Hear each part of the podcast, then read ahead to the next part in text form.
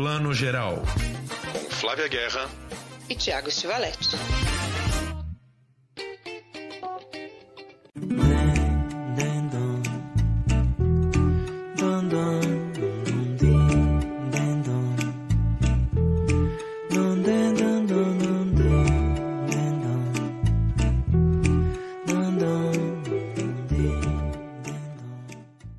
Dia, boa tarde, boa noite. Você que está escutando o Plano Geral, seu podcast de cinema, streaming, filmes, séries, todo o conteúdo que a gente assiste aí toda semana. Edição 109 começando. Não esqueçam de seguir a gente lá no Instagram, arroba Plano Geral Underline Podcast e favoritar lá no seu navegador a, a parte ali, a seção de colunas e matérias da Flávia Guerra e minha, Thiago Stivaletti, no Wall Splash. Temos lá as nossas páginas aí também com conteúdo texto e o próprio podcast agora publicado também no YouTube. Você também pode nos ouvir no YouTube.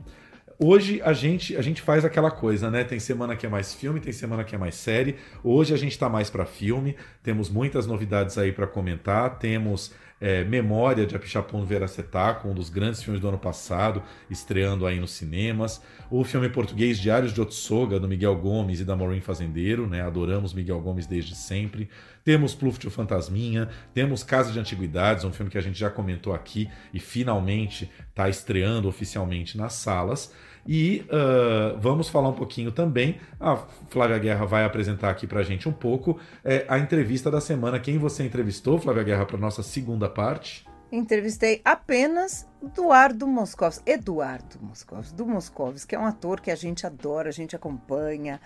É um lindo, é talentoso e está num filme muito, muito fora, fora da caixinha, um filme diferente que a gente não costuma ver na nossa cinematografia, porque é um filme de intimista de família que se chama Eu e Ela, do Gustavo Rosa de Moura, que é um cineasta que eu também gosto muito de acompanhar o trabalho. Então, já já, do Moscovski com a gente. Ela e Eu, né, o filme do Gustavo Rosa de Moura, conta um pouquinho pra gente a história. O filme conta a história de, uma, de um núcleo familiar.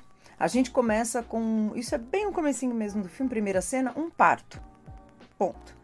E depois, logo em seguida, a gente entende que a personagem vivida pela André Beltrão, a Bia, entrou em coma no parto da filha dela.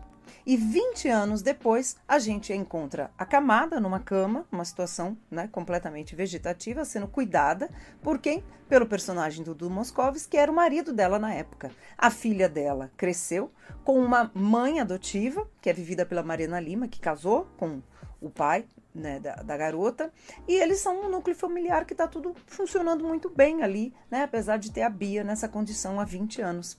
Até que um dia a Bia recupera a consciência, ela começa a recuperar, ela começa a voltar. Então o filme é sobre esse processo de volta. É um filme super delicado, ainda tem para completar esse elenco lindo a Karine Telles, que faz tipo a cuidadora da Bia. Né? Então é um, é um filme de como é que a gente reage às situações improváveis da vida, mas que elas acontecem. Tipo, como o próprio Gustavo comentou, uma pandemia, né? Uma pessoa da família que está em coma duas décadas e volta. Existem casos, entre tantas outras situações na vida que a gente tem que fazer você fala, e agora, José? Com certeza. Então, na segunda parte aqui, vocês vão ouvir Flavinha entrevistando do Moscovis, falando um pouquinho sobre o filme. O Duque tem feito bastante cinema, né? Tava aí em Veneza, do Miguel Falabella e uns tantos outros filmes aí. Acho que tem feito até um pouco mais de cinema do que televisão. E já que a gente está falando em cinema brasileiro, vamos deixar aqui a nossa segunda dica. Amanhã, quer dizer, nesta terça-feira, dia 26, entra o nosso quarto episódio especial, podcast Plano Geral Especial Sessão Vitrine. A sessão Vitrine que a gente tem falado muito aí da distribuidora Vitrine Filmes. É, sessões de filmes muito legais, filmes de autor pequenininhos, independentes, estreando aí nas salas de cinema de várias cidades e capitais do Brasil. E o filme dessa semana é um filme muito legal chamado Virar Mar, de dois diretores, Danilo Carvalho e o Philip Hartman. Danilo é brasileiro, né? Danilo cearense, né? Pelo que a gente entendeu. E o Philip é alemão. E eles, assim, são amigos, contaram pra gente que são amigos aí há quase 30 anos, há muito tempo, e começaram a conversar aí sobre o tema da água. O Felipe é um cara que chegou a fazer faculdade de economia, né, uma especialização em economia, com uma tese sobre os recursos hídricos no mundo, e aí eles resolveram falar sobre a falta de água no Nordeste, a sobra de água na Alemanha, que faz com que uma cidade tenha que ser evacuada, porque é, não dá mais para conter a água, enfim, como como sobra água de um lado e falta água do outro no planeta, né? E eles contaram um pouco pra gente sobre esse filme sensacional. Amanhã entra a nossa sessão vitrine podcast especial Plano Geral, certo, Flavinha? Certíssimo, eu gosto muito mesmo. A gente é suspeito para falar, mas de verdade que, que linda, que ousadia essa curadoria da sessão vitrine, porque são filmes nada óbvios, né, que a gente não vê no circuito em geral, que ganham a sala de cinema e, e é um filme tão sensorial. A gente conversou sobre isso com eles, né? Tão tão diferente para a gente sentir o cinema aí. Ele já começa de um jeito super bacana. Então fica a nossa dica. A gente vai colocar aqui um trechinho da nossa conversa com eles, eles contando um pouco como é que eles trabalharam né, essa questão da, da, da paisagem sonora do filme, junto com a questão da água. O, o, Danilo vai contar um pouquinho pra gente, vai explicar, e depois vocês ouvem a entrevista completa no nosso episódio especial na nossa rede, né? No Spotify, Deezer e todos os canais afins. O desenho de som ele saiu naturalmente, assim, pela vivência da gente. A gente foi desde 2013 que a gente viaja para o sertão e convive com esses lugares e, e a mudança de, de, é, de estação, assim, né? A gente tem duas estações bem, bem é, que é que é o, o, a seca, né? O verão para a gente e uma coisa que a gente chama de inverno que é, que é o período das chuvas né, que, é, que é o momento das águas, quando tudo fica mais verde, que o sertão vira é, vira mar, né?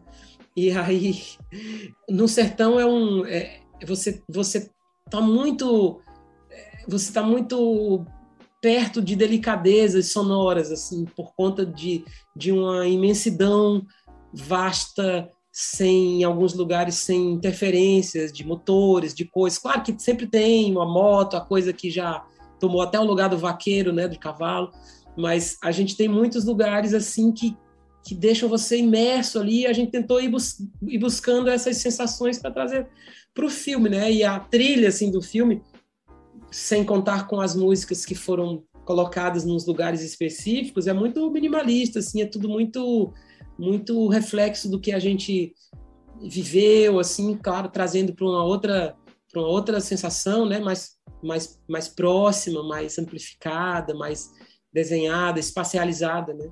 Mas também muito sutil, muito suave também, num, num, sem muita alegoria, assim, por mais que a gente crie umas brincadeiras durante o filme, assim, que tem, por exemplo, o momento do hidrofone, que, que quando o hidrofone entra na água, a gente perde um pouco essa noção espacial que quando ele sai você sente, você consegue sentir uma, uma diferença, brincar dessa coisa imersa, que, que vai fazer uma alusão a, essa, a, a imersões, né? essa coisa de, de imergir num, num, numa, numa sociedade ali, num espaço. Né? Mas um pouco isso. Né?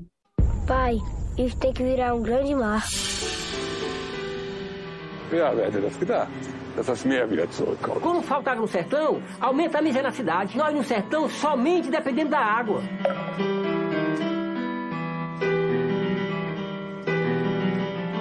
Okay, Dithmarschen Fluten. Ich hatte früher auch immer so Angst vor, vor einer ähm,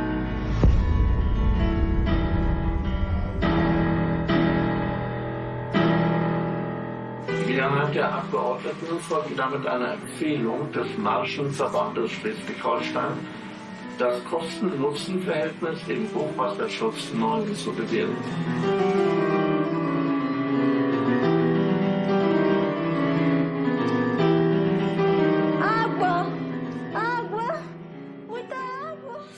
Tá aí o Danilo Carvalho com Virar Mar falando um pouquinho sobre esse filme que não é bem uma ficção, não é bem um documentário, é um grande ensaio maravilhoso com pessoas reais fazendo, não exatamente personagens, enfim. O filme é um grande barato criativo aí que com certeza vocês vão gostar. Então não tem como a gente não comentar uma grande notícia aí da semana passada, a Netflix anunciando que perdeu quase um milhão de assinantes, né, 970 mil assinantes no mundo todo, né? A Netflix que vinha colecionando nos últimos anos uma série de notícias positivas, né? Aumentando a produção, aumentando o número de assinantes no mundo todo, aumentando na América Latina e de repente deu esse ó no mercado e entre os entre os espectadores de streaming, né? Que coisa louca. Muito louco, né? Eu acho, eu acho assim, a questão de perder audiência não me surpreende, não acho que necessariamente a Netflix, oh meu Deus, está mal das pernas nesse sentido de assinantes. Por quê?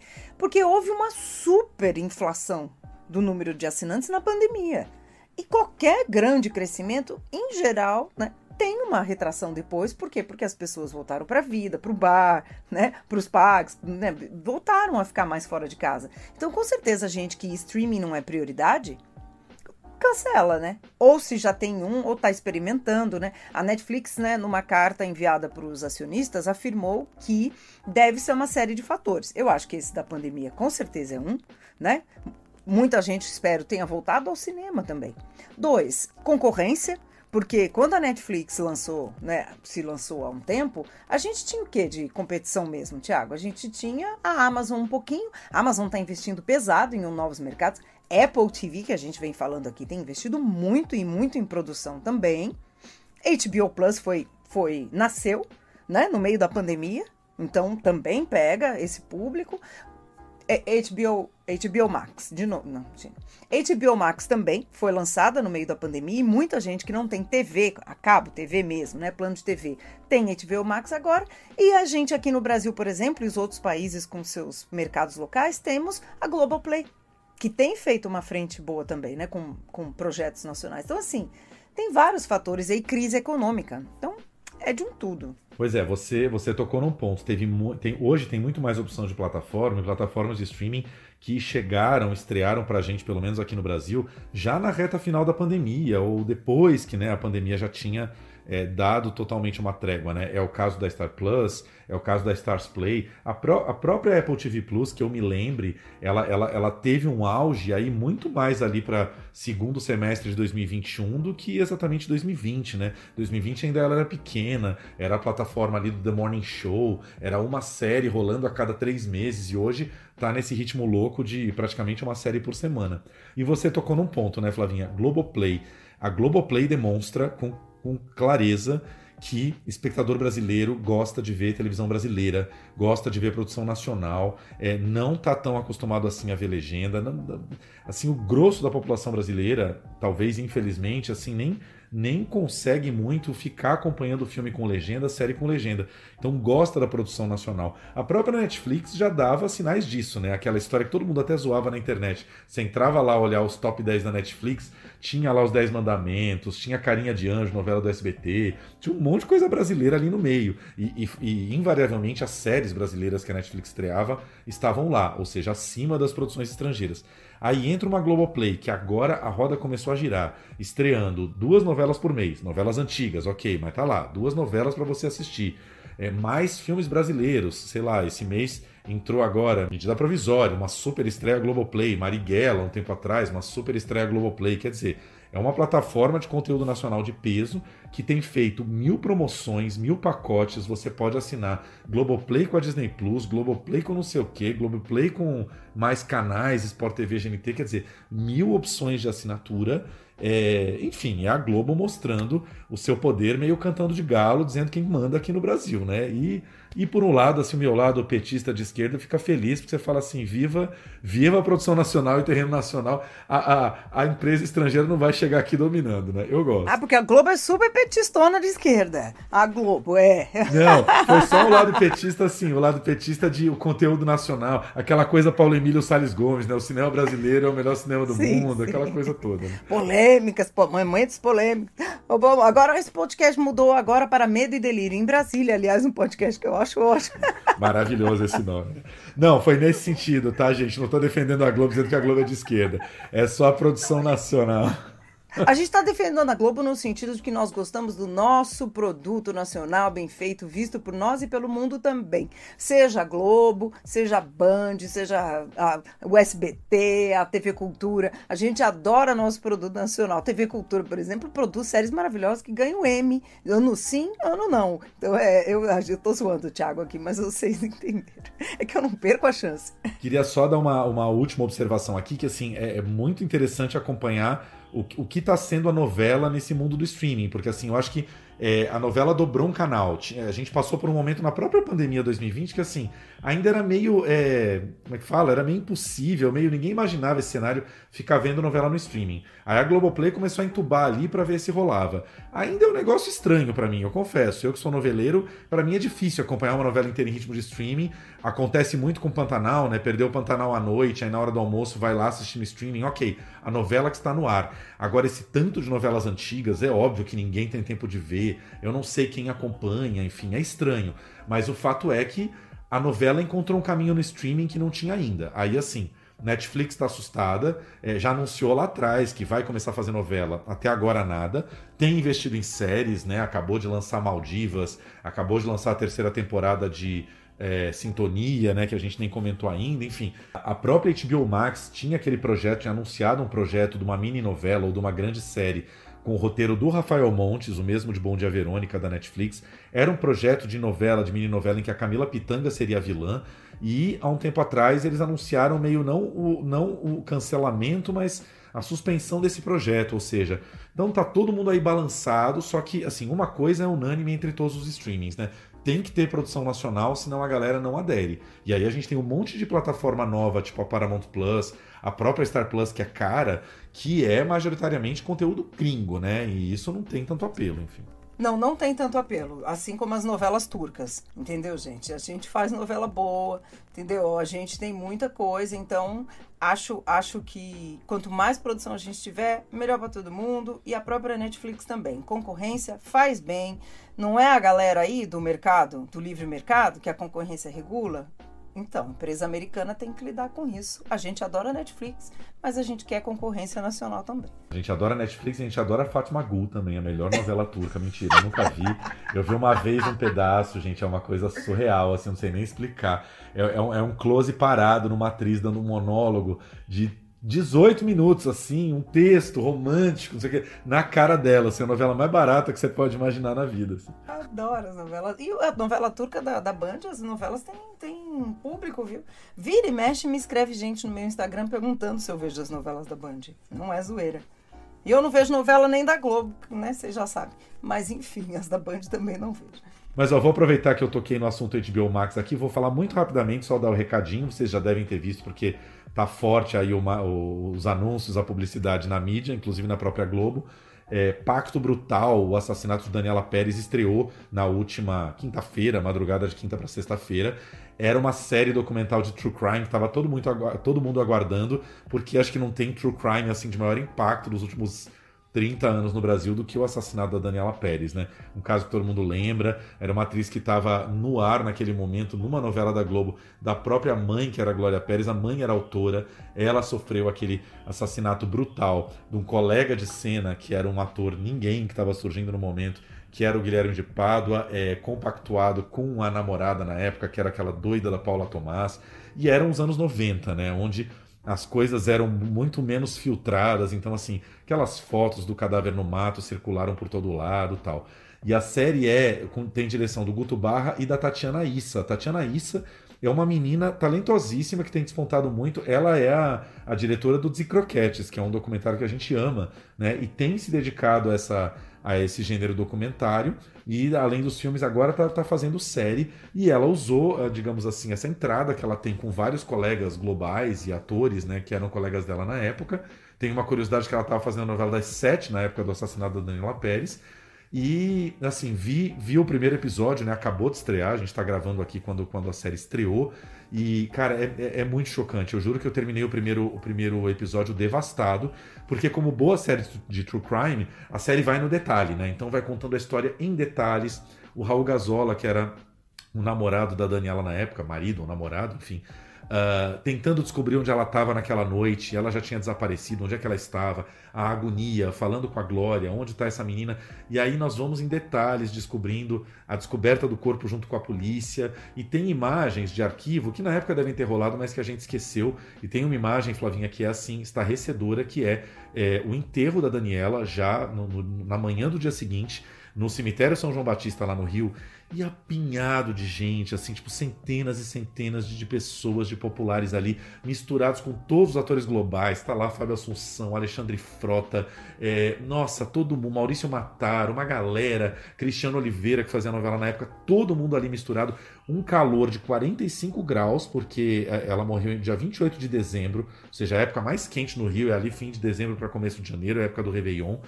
E, cara, uma comoção, um negócio assim, claramente, de novo, eram os anos 90, né? Se fosse hoje, teria um esquema de segurança, esse, eu acho que esse enterro seria muito mais privativo e na época simplesmente o cemitério quase veio abaixo. Segundo o depoimento da Glória Pérez, a capela tremia de tanta gente que, que, que tinha ali. Ou seja, é uma série pesada de assistir, mas eu acho que todo mundo que viveu a época ali, ou que lembra, a gente que era criança, né? A gente tinha vai, 14 anos, 14 para 15 anos, adolescente, vai é, é um crime que ninguém esquece. Né? 28 de dezembro de 1992. O corpo da atriz de 22 anos foi encontrado na zona oeste do Rio.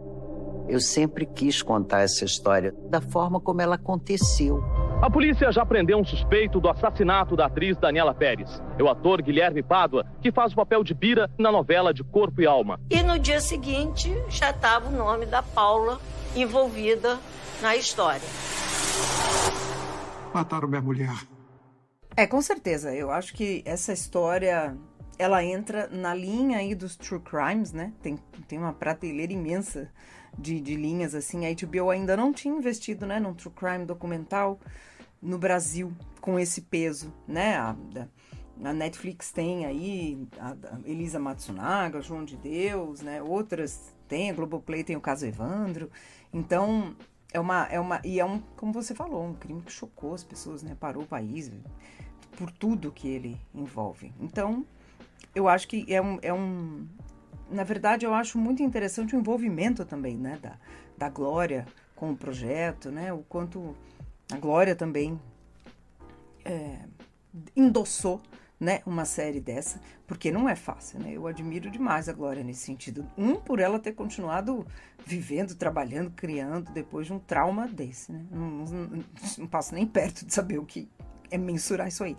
Dois, ela endossar um projeto desse, que é um momento, um lugar tão dolorido, né, da alma.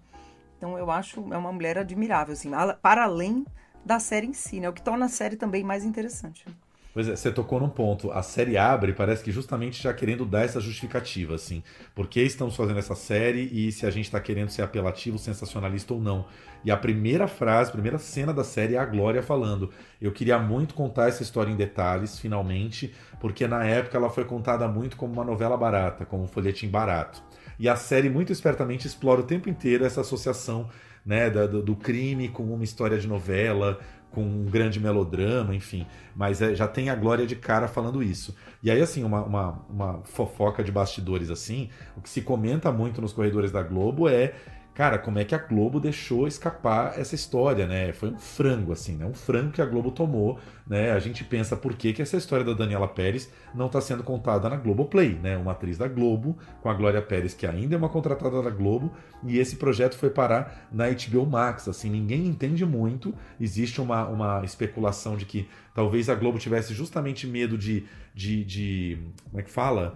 De ferir a Glória, né? De que a Glória não quisesse fazer e tal, mas no fim a série acabou acontecendo na concorrente, assim, foi uma bola fora. E outra coisa só que eu queria comentar, não sei se você lembra disso, se você lembra onde você estava, mas eu lembro que naquele dia que ela foi assassinada, eu lembro que acordei ansiosíssimo para ir ao cinema ver Drácula de Bram Stoker do Coppola que estreava naquela semana. Última semana de dezembro de 92, o Drácula de Bram Stoker ia chegar aos cinemas e estava guardadíssimo, o Winona Ryder, enfim, toda aquela coisa. Pois é, né? Eu, eu lembro disso também. Também, filme aguardadíssimo. A gente é apaixonado por esse filme, né? Já era. E, é, e era um caso muito. É, que, aquele tipo de caso mesmo, né? Quem, quem lembra na época, né? Parou tudo, né? Era o assunto. E era uma época, né? Que tava todo mundo já em ritmo de, de tranquilidade, né? Na vida. Então, foi muito, muito traumático e eu acho que essa coisa da Globo passa por um pouco de assuntos delicados dentro da empresa, né?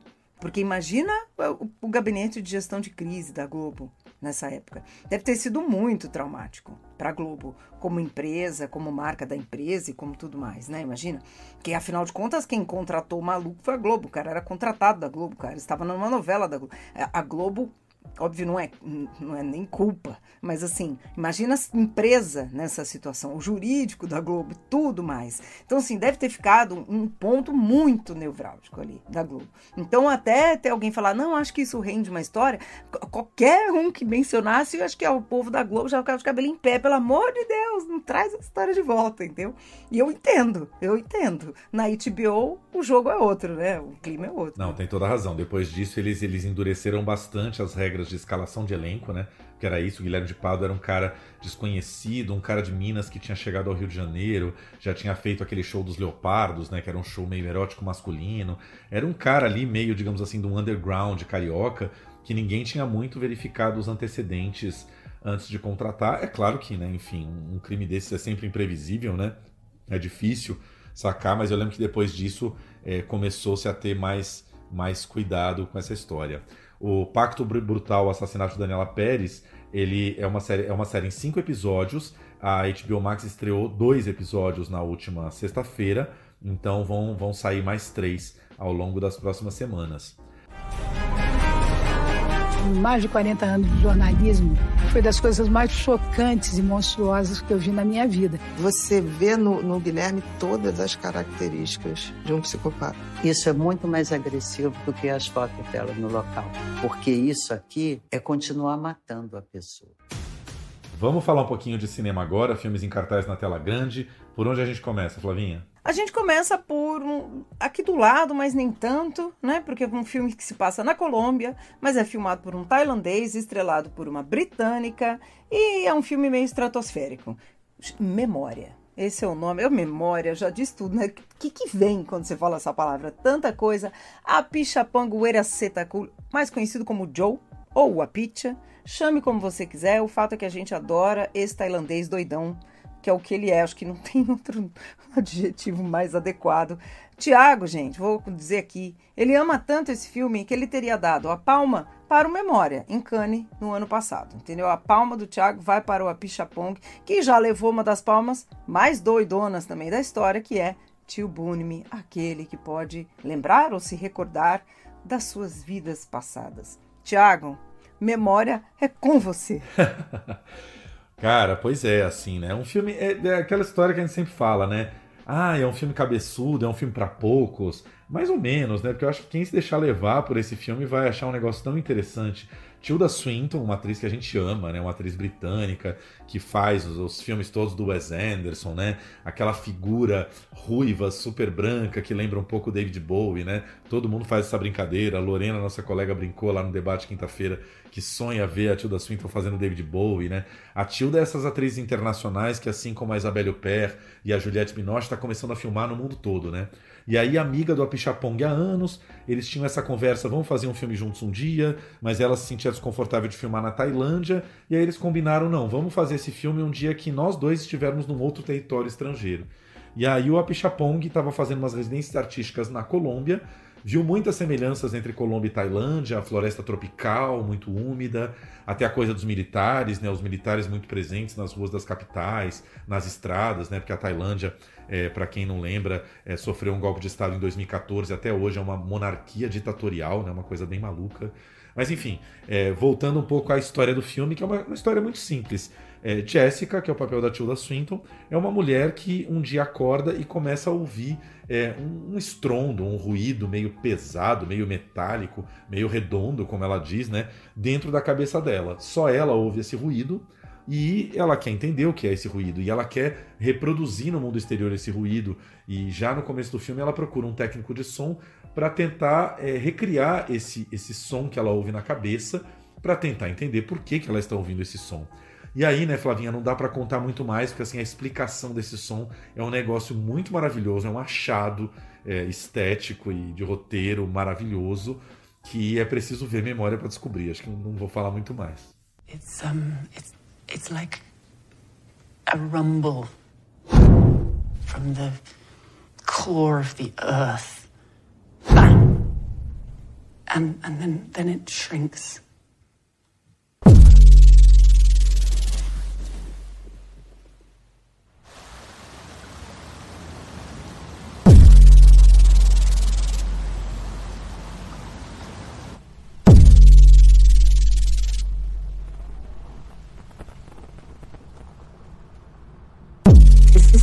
Roughly 6,000 years old. Oh. Yes. Drilled into her head to release bad spirits.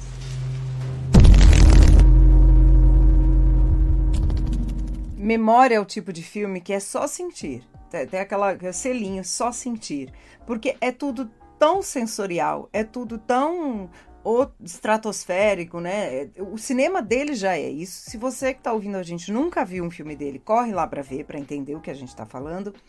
E viu, é na mesma pegada, entendeu? É, é, é, é, outro tempo, outra cosmogonia, cosmologia. O debate que o Tiago fez no CineSesc essa semana de São Paulo, com Lorena Montenegro, Ângela Papiani, Flora Dias, para debater né, essa, essa viagem toda, teve esse momento da Ângela que é né, que é especialista em assuntos indígenas, indigenistas, povos originários, em que ela comentou que, vendo esse filme, ela sente muito esse tempo das histórias contadas pelos povos originários, não só indígenas brasileiros, mas outros latino-americanos e tal, que, em que o tempo não acaba nem termina. É a história circular, é uma narrativa circular. Eu diria até elíptica é outro jeito de perceber o mundo, histórias, tempo. Então, a gente colocar, como disse também Tiago, né, que pode falar melhor sobre isso, o nosso tempo cartesiano, quadradinho, com começo, meio fim, tantos minutos, é, você limita muito. Você vai ficar irritado, sabe? É, abre a janelinha aí do seu tempo e curte o filme nesse sentido. Não é um filme para ver com um roteirinho, três atos, uh, turning points e tal, que a gente está acostumado, né, Tiago? É isso aí. E assim, é, memória. É mais um lançamento do MUBI, né? O MUBI está fazendo aí essa, parceria muito legal com o CineSesc com a O2 Play. É o mesmo caso do, do Crimes do Futuro, do David Cronenberg, que a gente comentou semana passada, né? Chegou aos cinemas aí na última quinta-feira e dia 5 de agosto já está no MUBI. Mas, é, com todo respeito ao MUBI aqui, que a gente adora e vê muito filme lá, mas é um filme muito legal de descobrir na tela grande, porque, assim, tem um tempo tailandês ali, né? Tem o tempo do Apichapong, é um filme mais lento, e, portanto, é um filme bastante difícil. Se você não estiver ali é, sozinho, sem gato, sem cachorro periquito, sem o WhatsApp do lado, se não for um domingo à noite que as coisas estão mais tranquilas, para ver esse filme em casa, é difícil, assim, né? Você é um filme que, que, que, que, não aceita muito interferências externas de você ficar sendo cutucado ou dando pausa ali na sua televisão, né? Não, não aceita. E nesse sentido, a ação é maravilhosa, porque a gente quer mais que as pessoas vejam a programação do MUBI no Brasil inteiro, mas é uma delícia poder ver um filme desse na, no cinema. Quem tiver nas cidades aí e tiver acesso, veja porque vale a pena, né? Essa coisa sensorial, o som faz toda a diferença. Com certeza. Fica aí nossa dica, então, Memória de Apixapong Veracetaco. Vou aproveitar que a gente falou do CineSesc, o filme está em cartaz no CineSesc aqui em São Paulo, e falar rapidinho, lembrar sempre da plataforma do Sesc Digital. Se vocês buscarem no Google Sesc Digital ou Sesc Cinema em Casa, vocês vão, vão chegar nessa página que não precisa de assinatura, não precisa de cadastro, não precisa de nada. Tá cheio de filmes bacanas estreando toda semana, só para dar um exemplo. O que, que entrou na última quinta-feira? O Abraço da Serpente, um filme colombiano que foi indicado ao Oscar, não foi, Flavinha, de filme estrangeiro? Chegou, chegou sim, foi super bem elogiado, né? O Abraço da Serpente é um grande filme colombiano dos últimos tempos, do Ciro Guerra, né? Por acaso, ele também é guerra. É isso aí. É Deixa a Luz Acesa, um super filme americano independente do Ira Sex, Visitas ou Memórias e Confissões do Manuel de Oliveira, é, Pavel Pawlikowski, polonês que a gente ama, Guerra Fria e Ida, os dois filmes estão lá. É, fora clássicos brasileiros, que a gente nem imagina que estão lá gratuitos disponíveis, como Cabra Marcado para Morrer, do Eduardo Coutinho, e São Bernardo, do Leon Hirschman, para quem nunca viu. A Caverna dos Sonhos Esquecidos, do Werner Herzog. E vou dar uma última dica, Flavinho, um filme que acho que esse você não viu. E é muito maravilhoso. Ele é, ele é um filme longo, de duas horas e tralalá, mas que vale a pena ver, que é o, o Lamento do Narronjin. Um, um, não é um terror, como é que fala? É um filme de, de serial killer coreano. Muito incrível, mas muito incrível. Você viu esse filme, não? Não vi. E você já me falou dele.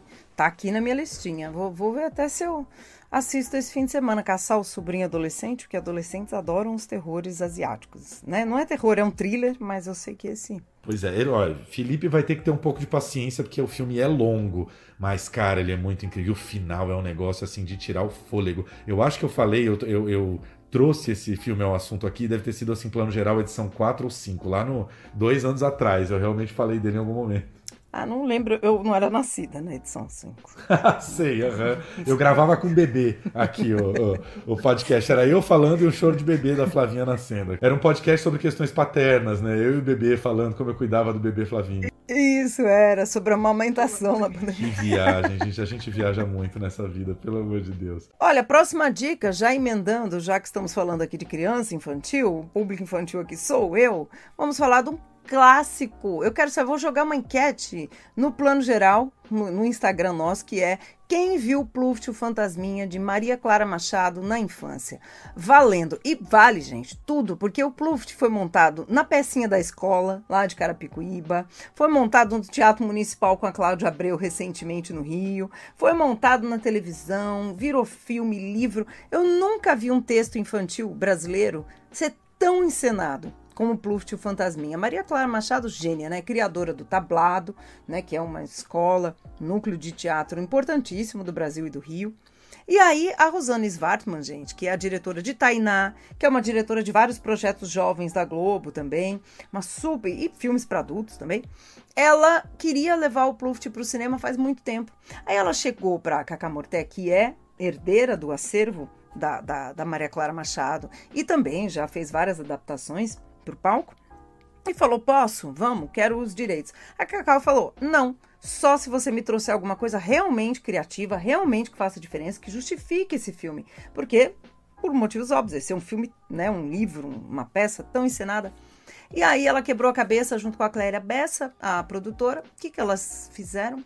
Elas tiveram a ideia brilhante mais trabalhosa, de filmar as cenas do Pluft, e o Pluft na trama, já falo da trama, tem o Pluft, a mãe e o tio, né, Gerúndio, adoro esse nome, que vivem numa casa abandonada no alto de uma falésia, numa praia. E todas as cenas do Pluft flutuando, ele realmente flutua, porque eles filmaram embaixo d'água, numa piscina de acho que 10 metros, não lembro exatamente, de profundidade do corpo de bombeiro, acho que é de, da cidade de Franco da Rocha, em São Paulo. E tudo tudo subaquático. Então, assim, Fabíola Nascimento, o Nicolas Cruz, que é o ator, né, e o, e o Zé Lavini, que é o tio Gerúndio, eles desciam com cilindro, tudo na boca, tiravam, atuavam, falavam suas falas sem, sem espelhar, porque senão faz bolha, não podia. Colocavam de novo oxigênio, descansavam, atuavam mais um pouco subia para a superfície, descansava. Volta. Gente, isso é só a logística da filmagem dessas cenas. O filme ainda foi filmado em 3D, oi, embaixo d'água e também em terra. E tem uma produção de época, uma direção de arte, efeitos especiais. Então ele tem de um tudo para contar uma história muito ingênua, né? No melhor sentido, né, Tiago? Pluft conta a história da menina Maribel, que é sequestrada por um pirata do mal, e o pirata acha que o tesouro do vô da Maribel está nessa casa abandonada, onde o Pluft vive. Então a Maribel, quando fica lá presa, conhece o Pluft. O filme é muito disso, assim, de você. A história, né? Ter medo do outro, vencer seus medos, vencer os desafios. Então é muito linda essa história, é muito boa para o público infantil.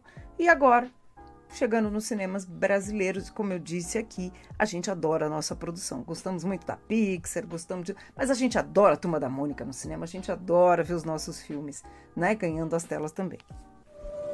Mamãe, gente existe? Olha, Puffet, claro! Tenho tanto medo de gente, mamãe. Gente aqui tem medo de fantasma e não fantasma que tem medo de gente. Essa é a história do fantasminha Pluft que morria de medo de gente. Fantasma! Gente! Fantasma! Gente! Ah! Até conhecer a Maribel. Mas é friozinho. Vem comigo. E agora os dois vão enfrentar um grande perigo. Os peixinhos dourados, essa noite promete. Meu peixe! Luft, assim, desde que a gente começou a acompanhar a produção do filme, é uma produção esmeradíssima, né? A Clélia Bessa é uma produtora, assim, muito, muito foda, com perdão da palavra. E mais um filme que atravessou aí, né? Pandemia, é, dificuldades de orçamento, uma produção grande, né? Um filme que precisou de dinheiro para ser feito. E, assim, é uma travessia de anos e anos e anos. Você sabe dizer, Flavinha, quantos anos? Foi mais de cinco anos aí, né, nessa, nessa, nessa estrada. Foi sim, ainda teve a pandemia no meio, né, que atrapalhou o lançamento, mas o filme foi desenvolvido mais de cinco anos, só o roteiro foram dois anos e meio para trabalhar o roteiro. né? E a, e, a, e a Rosane tem essa ideia faz mais de 10. Então ela é todo um trabalho de uma adaptação e de, de uma criatividade. Tem um ponto que eu acho muito bacana do filme, Tiago, quero saber a crítica mais importante que é a dos seus sobrinhos agora, depois que eles assistirem, porque o filme tem uma pegada muito ingênua, muito inocente. Mas isso é no bom sentido né? Até o Arthur do BBB, que faz um dos marinheiros aí que são amigos da Maribel e vão salvar a Maribel, ele falou isso na coletiva do filme de imprensa e eu achei muito bem pontuado. Juliano Casarré, que faz o Pirata do Mal, concordou. Juliano também é pai de cinco, né? Apenas. E o Arthur tem uma filha, né? E eles comentaram um ponto muito importante, assim, que a gente está tão sendo exposto a tudo nas redes sociais, mas nós aqui, caráter formado e tal, etc. Você imagina uma criança hoje em dia, ela muitas vezes é exposta a coisas muito não adequadas para a idade dela, não violentas nem nada, mas que ela ainda não tem aquela maturidade. Então, trazer uma história que tenha ingenuidade, que tenha o lúdico, que tenha o artesanal, para infância mesmo, primeira infância até os 9, 10 anos, é até ousado hoje em dia. É ousado fazer um filme que é feito para criança mesmo né? Sem apelar, querer que a criança cresça antes da hora, no, na, na maturidade de uma história. E eu achei isso uma observação muito interessante, porque eu ouvi críticas falando: ah, eu acho esse filme muito ingênuo e tal. Mas é ingênuo para quem? Para os adultos que nós somos e queremos as histórias infantis cada vez mais aceleradas? Ou as crianças curtem essas histórias? Eu acho que elas curtem. Então eu acho também ousado.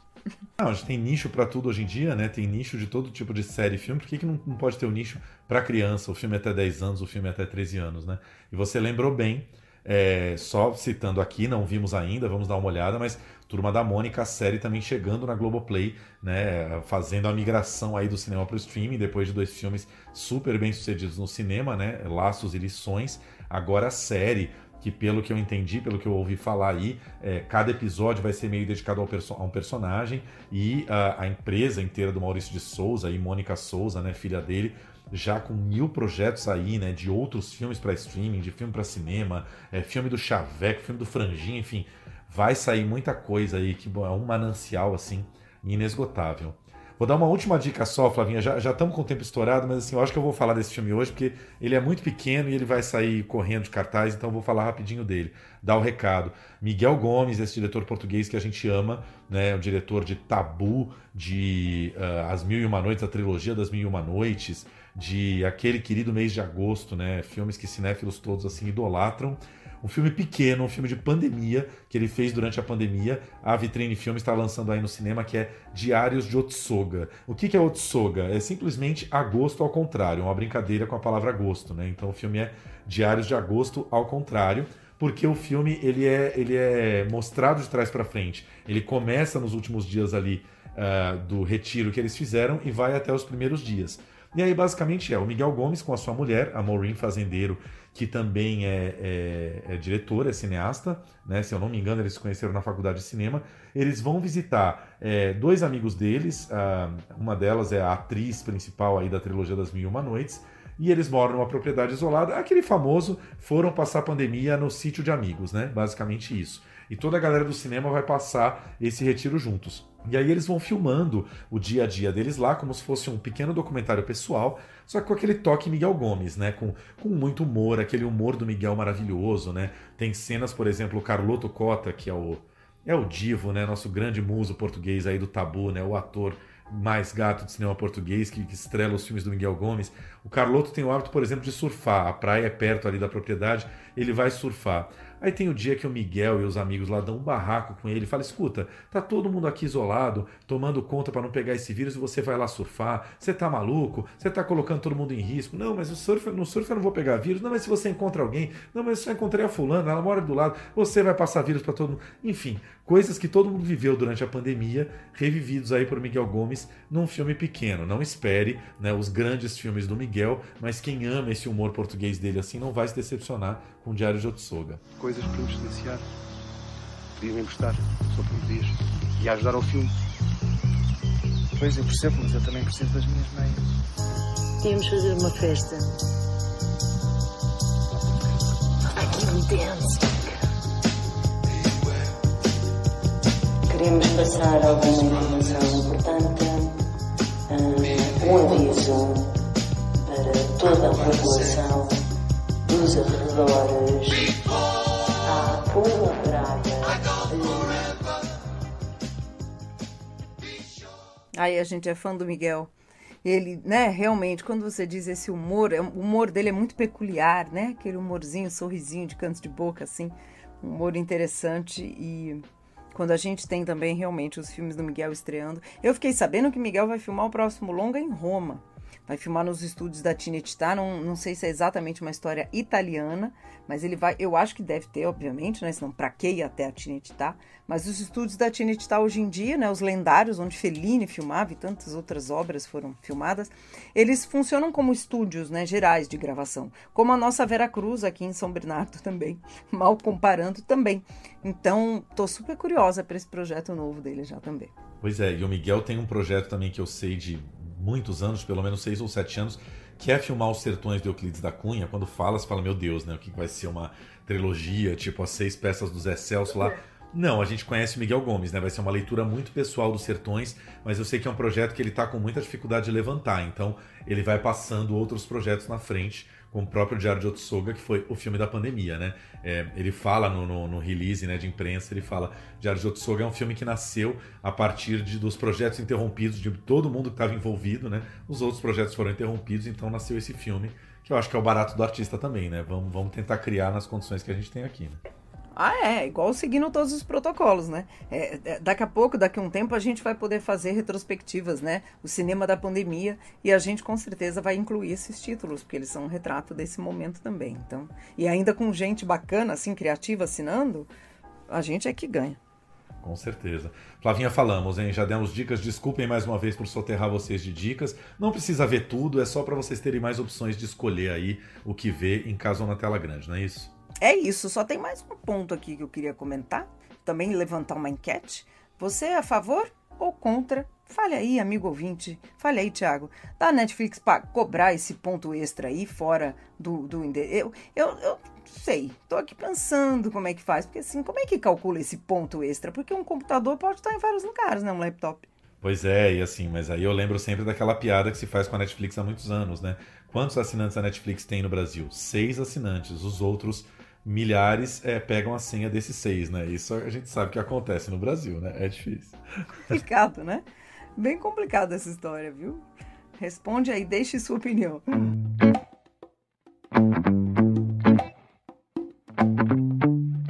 E agora sim, a gente vai ouvir o papo que eu bati com o Eduardo Moscovis, o Du Moscovis, um ator que a gente adora acompanhar, que é super talentoso, é um dos mais versáteis aí da geração dele. E como disse o Thiago aqui no comecinho desse episódio, ele tem feito muito cinema, tem feito séries também. Vai falar um pouquinho sobre isso no final desse papo, mas hoje a gente conversa principalmente sobre ela e eu. O longa, que é protagonizado pelo André Beltrão e dirigido pelo Gustavo Rosa de Moura, que é um diretor que eu adoro acompanhar. Sigo o Gustavo desde a época em que ele fazia documentários. Ele tem uma grande experiência em filmes sobre o universo da arte, da arte contemporânea. Dirigiu, por exemplo, um documentário super premiado, incrível, que se chama Cildo, sobre o Cildo Meirelles. E o seu primeiro longa-metragem de ficção é Canção da Volta.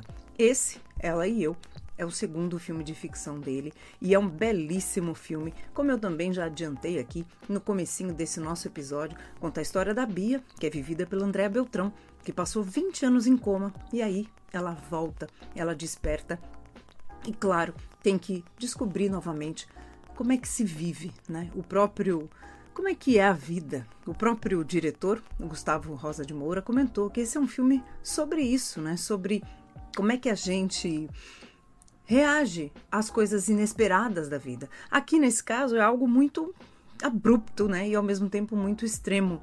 Não, uma pessoa que entrou num coma, num parto, num momento que era para ser de felicidade, e sai também 20 anos depois, num outro contexto, com a família dela tendo uma outra família, né? A, a filha dela foi criada por uma outra mulher, a, o marido dela está casado com essa outra mulher, essa outra mulher que é vivida pela Mariana Lima também é uma mulher incrível e é um núcleo familiar muito diferente, mas com muito amor. E o interessante é que o personagem do Eduardo Moscovitz, ele é um marceneiro, ele se chama Carlos, e o Carlos é um cara que trabalha ali em casa mesmo, né, na própria no, no trabalho, a oficina dele é ali, Ele sai para trabalhar também, fazer os, os serviços, mas a oficina dele é ali. E ele é um cara que cuida, ele é um cara carinhoso, ele tá nesse lugar do masculino que é afetuoso, que é cuidador e que também está em crise com tudo isso. Então eu conversei basicamente com o Eduardo, com o Du, sobre isso. Como é que ele compôs o Carlos, como é que todo esse processo do filme aconteceu e um pouquinho dos novos planos. Vamos ouvir essa conversa muito bacana sobre Ela e Eu, que já está nos cinemas de todo o Brasil. Eu adorei o filme, achei o filme me su super me surpreendeu pro bem, porque eu adoro, já gosto do Gustavo, gosto de vocês, achei a, a turma que ele montou maravilhosa, mas eu, eu adorei o tom do filme, achei que a gente precisa de mais filmes assim, sabe, no cinema brasileiro. É, obrigada por estar falando com a gente hoje aqui do Plano Geral. E eu queria começar te perguntando justamente sobre como é que veio o convite do Gustavo para você né, viver esse personagem, que eu acho que ele é tão rico. Acho que para um ator é um personagem delicioso de fazer, né? Um homem, o Carlos é um homem no meio assim, né, de uma família de muitas mulheres diferentes e interessantes. E eu queria que você falasse como é que você se sentiu a primeira, primeira vez que você entrou em contato com a história. Então, o convite do Gustavo, é, ele veio a partir de uma sugestão da própria Andrea. O Gustavo tinha um desejo de trabalhar com a Andrea. O primeiro roteiro que ele tinha é, tinha uma protagonista absoluta que seria uma personagem feminina que ele tinha pensado na, na. Andrea, ele ofereceu esse roteiro para a Andrea, a gostou, mas ela ela achava que o roteiro poderia investigar outras coisas que não estavam ali naquele primeiro roteiro apresentado para ela. E o, o, Gustavo, de uma forma muito generosa e muito inteligente, ao meu ver, ele acatou o que a Andrea tinha, tinha sugerido. E aí, é, ela então me indicou para ser o, o, marido, né, para ser o, o Carlos. Aí o, o, Gustavo foi me assistir num espetáculo, me convidou e a gente fez uma leitura da, daquele primeiro roteiro, eu, Andréia e Gustavo. E depois eles começaram a conversar, os dois, bastante, sobre o roteiro. E eu achava que eu tinha sido convidado só para ler mesmo, né? Para ter um, um feedback, assim e tal. E aí ali, a Andréia começou a falar muito é, da estrutura do roteiro, daquele outro roteiro anterior, falando muito da importância que ela via é, no meu personagem. Seria interessante abordar isso. Como é que esse cara fica é, com a mulher em coma, recém, recém é, nascida, filha, né? E aí depois veio a, a Mari Lima, é, a Luísa Reis, ela, ela, seria ela que faria a nossa filha, ela participou muito desse processo, que na verdade foi um processo colaborativo mesmo, de, de reestruturação do roteiro. O Gustavo vinha para o Rio, o Gustavo é de São Paulo, ele vinha para o Rio, conversava com a gente, a gente falava uma porção de coisa, levantava uma porção de coisa, ele voltava para São Paulo com um monte de coisa anotada, ele reescrevia o roteiro, trazia esse roteiro reescrito para a gente, a gente lia o novo roteiro, falava mais uma porção de coisa. A gente fez isso durante algumas vezes, né? Então é um processo de criação que é muito raro em cinema, né? A gente tem isso no teatro, não muito, mas principalmente nas companhias e tal, que é você conseguir reunir o elenco com o autor e desenvolver é, ideias e temas e, ou, e ganchos, né, viradas de, de personagem, relações, é, mas no cinema é mais raro. Então foi assim que aconteceu. Isso faz todo sentido, né? Eu acho muito, muito, muito rico ouvir você falar desse processo de construção do roteiro junto, porque isso que você falou é raro no cinema, Acontece no teatro, né? Mas é, também não é tão comum. E o filme ganhou o prêmio de melhor roteiro em Brasília, né? No Festival de Brasília. Ganhou, você ganhou o prêmio de melhor ator e a Andréia de melhor atriz. Mas é lindo saber que foi construído assim, porque é um prêmio para a equipe toda, né? Sim, totalmente, totalmente. Ah, e eu acho que isso fica muito impresso no, no filme, né? Porque o Gustavo ele conseguiu juntar a partir da Andréia um grupo de atores que, que gosta de escrever e gosta de participar nesse sentido, né, de autoral. A Karine, mesmo vindo depois e tal, a Karine é uma autora, é uma diretora, né? É uma diretora autoral, né? A Mari já escreveu, né? Dirige, André e tal. Então, eu acho que aí formou um grupo e é um, e é um filme pequeno, né? Um filme de, de, de um elenco pequeno, conta aquela história ali é um recorte mesmo daquela daquela família, né? É, sei lá, eu gosto muito, foi muito bom, foi um processo muito rico mesmo, muito potente. Ontem mesmo eu sonhei que eu era uma gaivota vermelha. Linda. Aí eu voava, pescava. É muito bom, né? Sonhar que tá voando. Ela tá bem? Tá bem, hoje foi meio caos aqui, todo mundo atrasado. Mas já virei ela, já troquei, tá tudo certo. Bia? E aí, como é que ela tá? Tá ótima, inacreditavelmente bem. O que, que aconteceu? Por que, que ela acordou?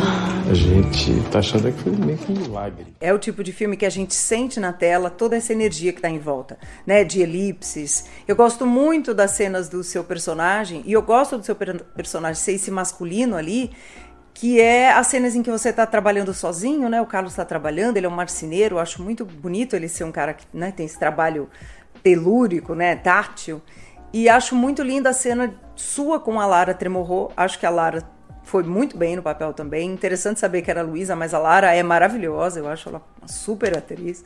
E acho bonita aquela cena em que vocês dois estão juntos, né? Um raro momento ali de pai e filho na sé, vocês estão andando de skate. E ela fala, né? Tá difícil, você não fala, mas eu sei. Que é, é lindo essa construção do masculino, né? Queria que você falasse um pouco do Carlos nesse território. Cara, Flávia, é, é, é, muito louco isso, porque a gente foi se tocar depois que o Carlos era o único personagem masculino do filme, né? e ele é transpassado pelo feminino, né?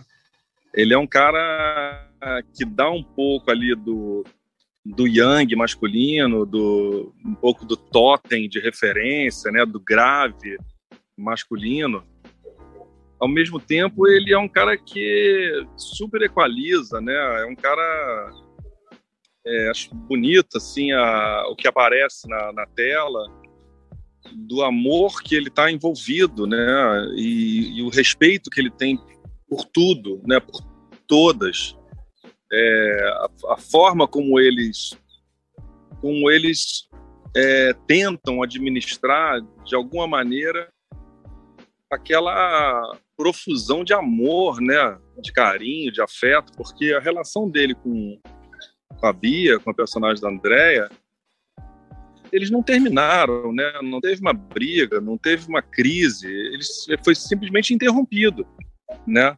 E a forma como eles mantêm o, o, o home care lá da, da, da Bia, que é uma forma colorida, lúdica, sensorial, demonstram que eles estão deixando sempre a Bia presente, sempre dentro da relação, né? Sempre dentro da história. E tem, tem um ponto que eu, que eu queria tratar com você, que eu acho que é o, o masculino, os homens, né? Então, todo mundo está num momento difícil, mulher, homem, enfim. Mas os homens estão num momento difícil também de se redefinir. Quando surge um personagem como esse, é, eu acho mesmo muito rico. Para você que é um ator, é, como é que é viver um homem assim? Como é que você vê essa questão dos personagens masculinos né, nessas novas histórias que estão sendo contadas? Esse novo masculino, né, o masculino que também cuida. Eu acho muito bonito que o, o seu o homem, o Carlos, é um cara que cuida, né? É, é um masculino que acolhe. Sim. Todos nós cuidamos, né? O, o, filme, eu acho que o, o, bonito do filme, aliás, eu acho que a grande virtude do, do nosso filme é que ele é um filme que aborda um monte de temas sérios, é, complexos, né? Como, como essa reorganização é, familiar, uma nova formação familiar, é, como lidar com alguém é, que entra num, num, estado como foi o da, o da personagem da Andréia, né, da Bia, de, de, do coma, como é que a, a família lida com isso, é, como é que se lida com a crise conjugal né, de tanto tempo, como é que você aborda é, a enteada chamando a, a mulher do pai de mãe, né? E ela tendo uma relação homoafetiva, tudo isso sem ser panfletário, né? É tudo muito natural, né? E aí eu acho que nesse sentido, esse trabalho, entre aspas, o trabalho, né, o esforço para eu chegar nesse personagem, para eu chegar nesse personagem masculino envolvido pelas mulheres, com o feminino muito muito presente, foi tudo muito facilitado nesse sentido para mim, né? Desde, desde quando a gente escrevia o roteiro, desde o momento em que a Andrea fala assim, cara, olha só, a gente não está falando, isso aqui é uma das coisas que eu queria ver no roteiro. Como é que é esse cara aí, que era casado, tinha 25 anos e tal, foi ter sua primeira filha, sua mulher, amor da vida dele, entrou em coma, ele ficou com essa menina, essa menina tá bem. Agora, como é que foi isso aí, aqueles quatro anos, cinco oito anos? Eu acho que isso tudo facilitou muito, assim, foi muito bom. Eu não, eu não, foi muito racional, sabe, Flávio? As coisas foram acontecendo, né? E eu acho que, eu acho que no final das contas, é, eu acho que é assim que a gente que a gente lida com, as, com essas coisas que acontecem nas nossas vidas. Tem coisas que você, são inesperadas, né? Quando você vê, a coisa está acontecendo, você tem que lidar, né? E eu acho que tem um grupo é, grande de homens, eu falo isso é, de muitos amigos próximos, que estão muito atentos nisso, sabe? Nessa nossa nova nova responsabilidade, né? É, de homens é, héteros, né? Como é que a gente se manifesta? Como é que é a nossa postura? Como é que a gente entende a homofobia, os preconceitos, né? Então, e como é que a gente assume esse nosso lado de cuidar, de, de, de, de ser afetuoso, de o lado do pai que está mais em contato direto com os filhos, né? de trocar fralda, de botar para dormir, né, de, de levar para a escola, né? Eu acho que está sendo uma, eu assim, tem um grupo para mim, tem um grupo perto de mim, um grupo grande de homens que faz isso normalmente. Que bom, né? De construir mesmo esse novo cotidiano. Acho que é isso, né? De reagir com afeto, né? De reagir com, com cuidado. Eu gosto muito do personagem, gosto dele e gosto do seu trabalho, assim. E e novos projetos, tem coisas novas que você quer contar, que está aprontando, que pode contar? Eu estou numa série é, para a Amazon é, que deve ser lançada no segundo semestre, agora no final do segundo semestre. É um projeto grande que a gente participou no ano passado no Uruguai, chamado É o Presidente. Já teve uma primeira temporada uhum. e agora a segunda temporada sobre o João Avelange. E que vai lançar em outubro, novembro, não sei exatamente quando.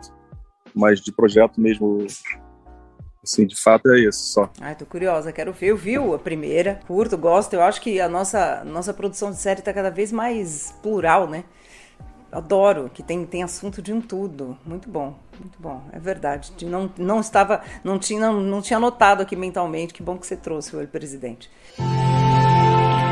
que vocês estão com raiva um do outro? É porque eu tô de saco cheio dessa puta confusão que virou a nossa vida e a nossa casa aqui. Cervejinha. Agora?